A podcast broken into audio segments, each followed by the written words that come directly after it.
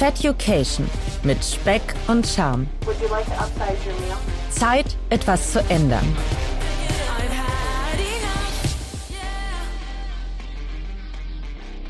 Moin und herzlich willkommen, liebe Fettuccinis, zu einer neuen Ausgabe. In der letzten Folge habe ich über mein Ernährungstagebuch gesprochen und welche Emotionen ich mit dem Essen verbinde. Und heute soll es um Emotionen gehen. Und dafür habe ich mir jemanden besonderen eingeladen, und zwar Sani. Sani, hi, herzlich willkommen.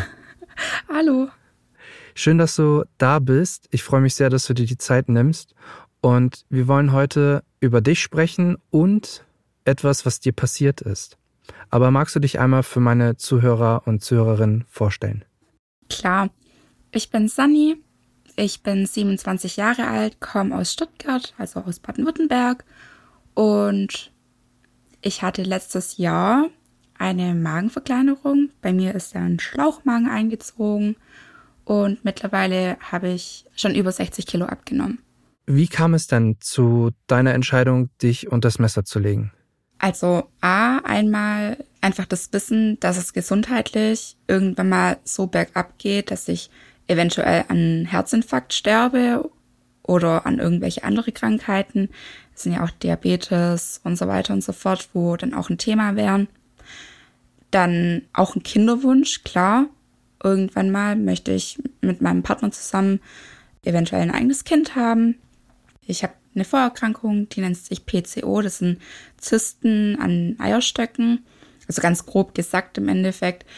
Und ja, da ist halt eine Abnahme natürlich besser, um halt irgendwann mal ein Kind zu kriegen. Das sind eigentlich so meine Hauptgründe gewesen und dann eben auch mein eigenes Spiegelbild, weil ich mich irgendwann mal einfach nicht mehr sehen konnte im Spiegel. Wie viele Diätversuche hattest du so bis zu dem Zeitpunkt gemacht? Ich bin schon seit Kindheitstagen immer ein bisschen übergewichtig gewesen, aber nie so adipös dick, sage ich jetzt einfach mal. Mhm. Meine erste Diät ähm, habe ich mit, ich meine, neun Jahre, acht Jahre gemacht. Und wow. da haben mich natürlich meine Eltern eher ein bisschen so dazu gezwungen, weil ich als acht, neunjährige hatte da keine Lust drauf. Ich habe alles durch und klar, das hat für mal eine kurze Zeit lang Erfolge erzielt, aber dann halt eben auch irgendwann nicht. Was meinst du, wie sich die Entscheidung auf dein Leben mit dem Schlauchmagen positiv verändert hat? Eigentlich fast allen Hinsichten. Also es hat definitiv Lebensqualität mir zurückgebracht. Ja, ich habe ja im Prinzip eine Person abgenommen. Ich kann mittlerweile laufen gehen, ohne dass ich Schmerzen habe in den Füßen, in den Knien oder in der Hüfte. Wir haben uns ja jetzt hier im Februar, Anfang Februar haben wir uns einen Hund geholt, mein Partner und ich. Und am Anfang waren das noch so, ja, sage ich jetzt mal, kleinere Spaziergänge. Mittlerweile kann ich eine Stunde laufen mit dem Hund und es ist immer noch alles in Ordnung und ich könnte wahrscheinlich noch mal eine Stunde laufen. Ich merke das natürlich aber auch in anderen Bereichen, also sei es auch ähm, im Beruf oder auch sexuell. Es hat sich überall gebessert. Also ich würde lügen, wenn ich jetzt sagen würde, mein Leben mit 160 Kilo war einfacher als mein Leben jetzt mit unter 100 Kilo. Jetzt habe ich dich als sehr fröhliche und äh, offene Person auch über Instagram kennengelernt und äh, da bin ich über dein, dein Profil gestoßen und dachte mir so, hey, das äh, ist ein Profil, was man auf jeden Fall ähm, mal verfolgen kann. Und zu Beginn meiner Reise war ich mir halt eben noch nicht so ganz so sicher, mache ich denn Magenbypass, Schlauchmagen oder irgendeinen Operationsverfahren. Und äh, mittlerweile bin ich ja von der Entscheidung abgerückt und du hast jetzt halt gerade einstiegs gesagt, dass du durch die OP quasi eine Person abgenommen hast. Und das führt mich jetzt auch zu der Frage und der Grund, warum wir heute uns auch unterhalten, fehlt dir diese Person? Es gibt ja auch im Grunde ein, ich sag mal, eine dunkle Seite der Medaille, wenn man sich für so eine OP entscheidet. Und zwar ist es ja dann, dass man sehr schnell sehr viel Gewicht verliert und dass eventuell sogar der Kopf da halt nicht so ganz mit hinterherrückt. Es gibt definitiv diese Schattenseite. Die hatte ich ja auch mal privat so ein bisschen mit, auch mit dir so ein bisschen angesprochen gehabt. Der Kopf kommt einfach nicht hinterher. Das überhaupt nicht. Und das höre ich von ganz arg vielen anderen Mädels und Jungs Aber zu dem Zeitpunkt war ich einfach noch gar nicht so weit, weil ich einfach noch voll in dieser Abnahme war. Und ich bin auch heute noch der Meinung, dass ich diese ganze Zeit diese Hochphase hatte, weil ich so krass viel in ja einer immens kurzen Zeit abgenommen habe.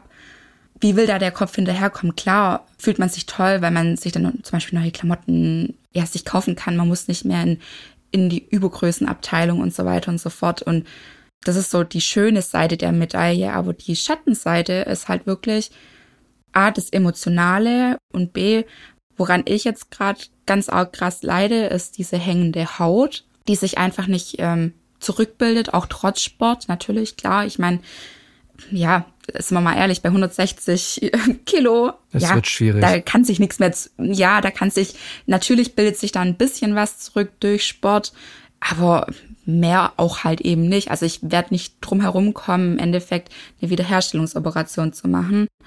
Und diese Gedanken dann zu haben, okay, da muss man sich wieder um das Messer legen und das bedeutet dann wieder Krankenhausaufenthalte, Schmerzen, wieder akzeptieren, dass dein Körper sich äußerlich verändert, nicht nur durch die Abnahme, sondern dann ist halt zum Beispiel die Bauchschürze weg oder die Oberarmstraffung kommt, die Gesäßstraffung.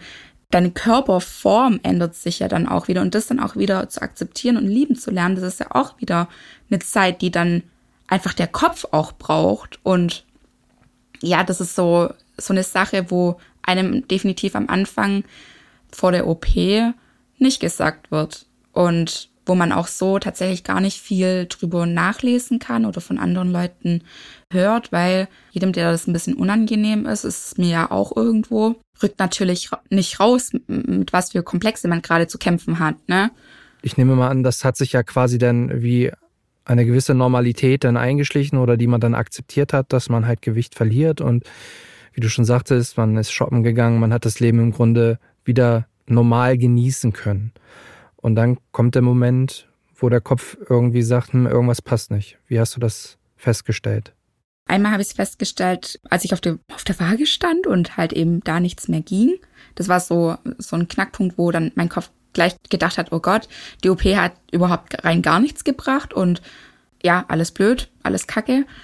Und ich war gerade duschen und mein Handtuch ist mir runtergefallen und ich stand aber gerade im Ankleidezimmer und vor mir ist ein Riesenspiegel und ich sehe mich und denke mir, boah, was hast du dir selber eigentlich da angetan? Ich bin der Meinung, das lag wirklich daran, dass ich in meinem eigenen Spiegelbild realisiert habe, okay, krass, du hast so eine krasse Wendung gemacht, gewichtstechnisch, aber auch körperlich und jetzt hängt alles. Und ich glaube, so das war so der richtige krasse Knackmoment, wo ich gedacht habe, boah, emotional hat mich das jetzt richtig krass abgeholt und da habe ich dann auch angefangen zu heulen.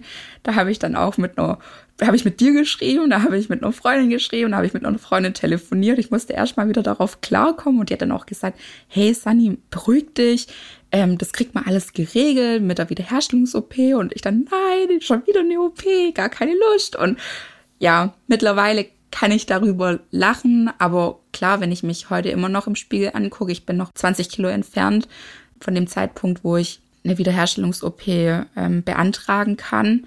Ich freue mich einerseits darauf, weil ich dann weiß, okay, dann kann ich das auch abschließen, weil es ist einfach so ein Riesenthema für mich. Mein ganzes Leben lang schon diese Abnahme und dünn, also schlank sein, nicht unbedingt dünn, aber schlanker. Und ja, das bin ich ein bisschen abgeschweift. Bist du aus diesem Tief für dich schon wieder raus oder belastet dich das jetzt heute in deinem Alltag immer noch? Nee, also ich bin definitiv nicht raus. Das ist ähm, eine Sache, die präsent ist in meinem Leben, gerade aktuell. Wenn irgendjemand eine Bemerkung dazu machen würde, würde es mich wahrscheinlich treffen.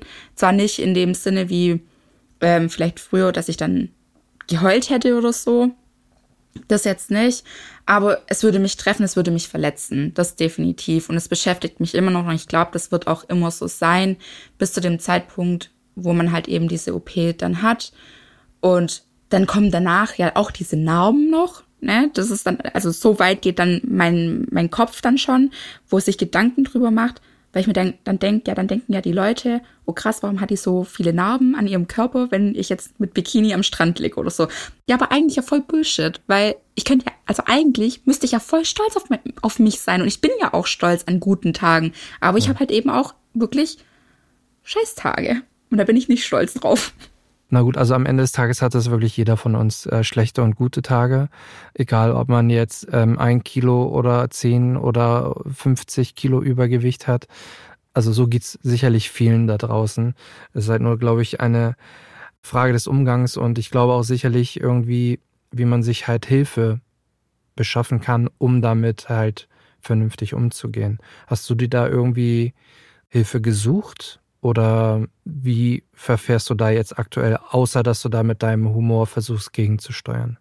Also Hilfe habe ich mir tatsächlich so, professionelle Hilfe habe ich mir nicht geholt, sagen wir es so.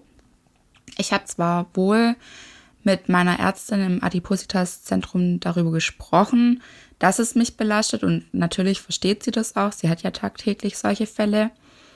Sie hat mir aber auch eben Mut gemacht, gerade mit der Hoffnung oder mit der Aussicht, dass ja diese OPs dann noch anstehen könnten, je nachdem, ob sie auch genehmigt werden von der Krankenkasse und so weiter und so fort. Und tatsächlich so Hilfe gebe ich mir eigentlich am allermeisten selbst. Also ich versuche mich da irgendwie so ein bisschen selbst zu heilen.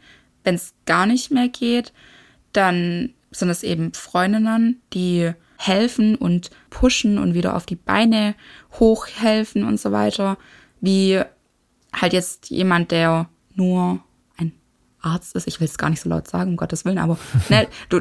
ja, ich weiß, was du meinst. Okay. Ja, ich verstehe es. Ich glaube, die Hörer verstehen es auch durchaus. Unter Leidensgenossen ist es einfacher, den Leidensweg oder Leidensdruck zu verstehen und halt auch entsprechend irgendwie ähm, dann den entsprechenden Support dem Gegenüber leisten zu können. Genau. Wie hat sich denn dieser Tiefpunkt auf dein Essverhalten ausgewirkt? Hat er sich überhaupt ausgewirkt? Ja, ein, zwei Wochen, drei Wochen, wo ich alles in mich reingeschaufelt habe, was ich finden konnte. Also Süßigkeiten-Schrank aufgemacht, Chipspackung rausgeholt. Chips funktioniert richtig gut. Also jeder, der operiert ist, kann das wahrscheinlich nachempfinden. Chips geht rein 1A. Also, ne? Mein Partner hat dann auch schon gesagt, also Schatz, das nimmt gerade echt ein bisschen Überhand, so jetzt mach mal ein bisschen halblang und ich glaube, der hat mich dann auch so ein bisschen wachgerüttelt, wo ich dann am Anfang so ein bisschen sauer war, so von wegen, wie kannst du nur mir das Essen verbieten, obwohl ich ja eh nur so wenig essen kann? Und also dann aber gesagt hat, ja, guck mal die Chipstüte an, die ist leer. Du hast gerade 150 Gramm inhaliert, also nicht mal genussvoll gegessen, sondern ich habe es ja wirklich inhaliert.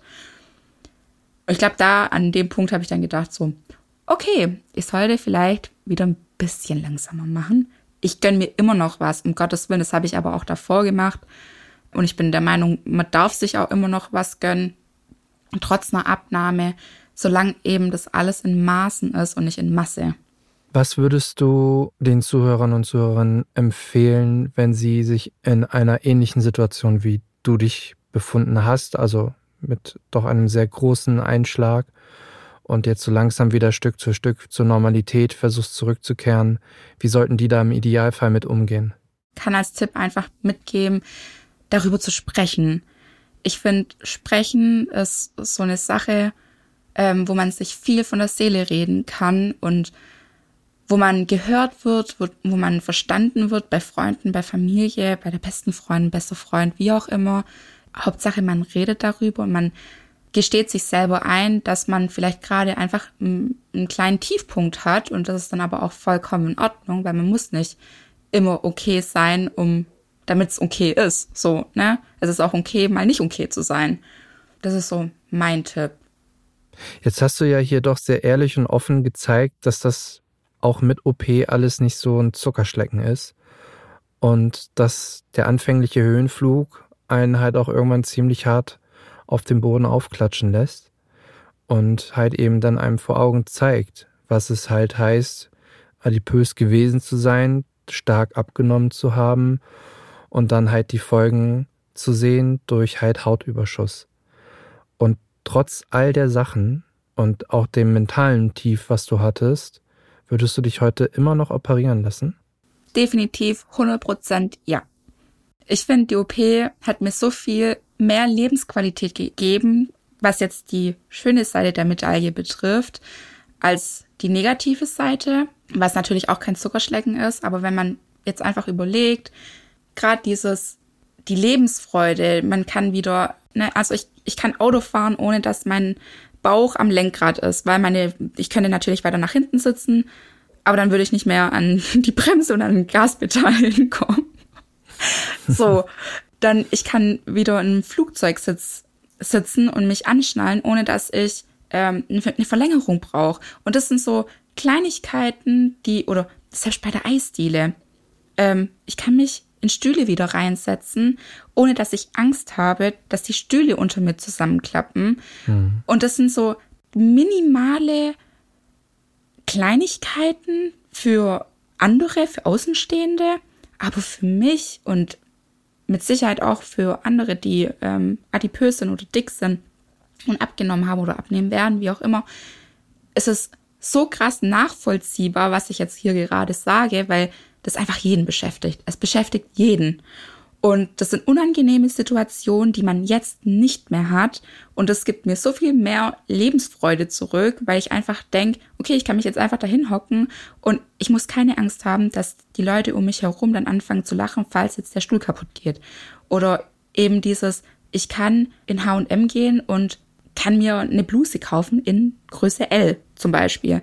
Das sind lauter so Kleinigkeiten, die das Leben so viel mehr Lebensqualität und Lebensfreude zurückgebracht haben, dass ich diese OP jederzeit wieder tun würde. Und damit meine ich wirklich jeder, jederzeit. Schön, dass trotz des emotionalen Einbruchs oder Tiefs, das du hattest, irgendwie das Positive daraus ziehen kannst, dass es dir neue Kraft und neuen Aufwind natürlich auch bereitet, um an dein finales Ziel zu kommen.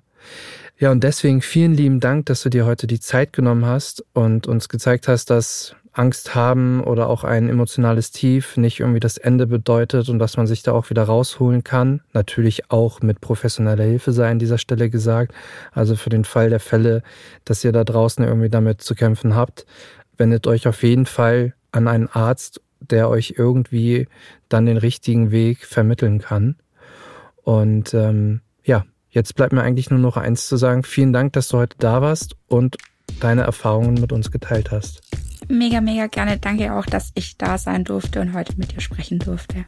Ihr Lieben, ich hoffe, euch hat die Folge gefallen. Wie immer, denkt gerne daran, den Podcast zu abonnieren, zu empfehlen, zu kommentieren und die Glocke anzumachen, damit ihr auch die neueste Folge nicht verpasst. In diesem Sinne hören wir uns nächste Woche Dienstag. Bis dahin wünsche ich euch eine schöne und leckere Woche. Feducation mit Speck und Charme. Zeit, etwas zu ändern.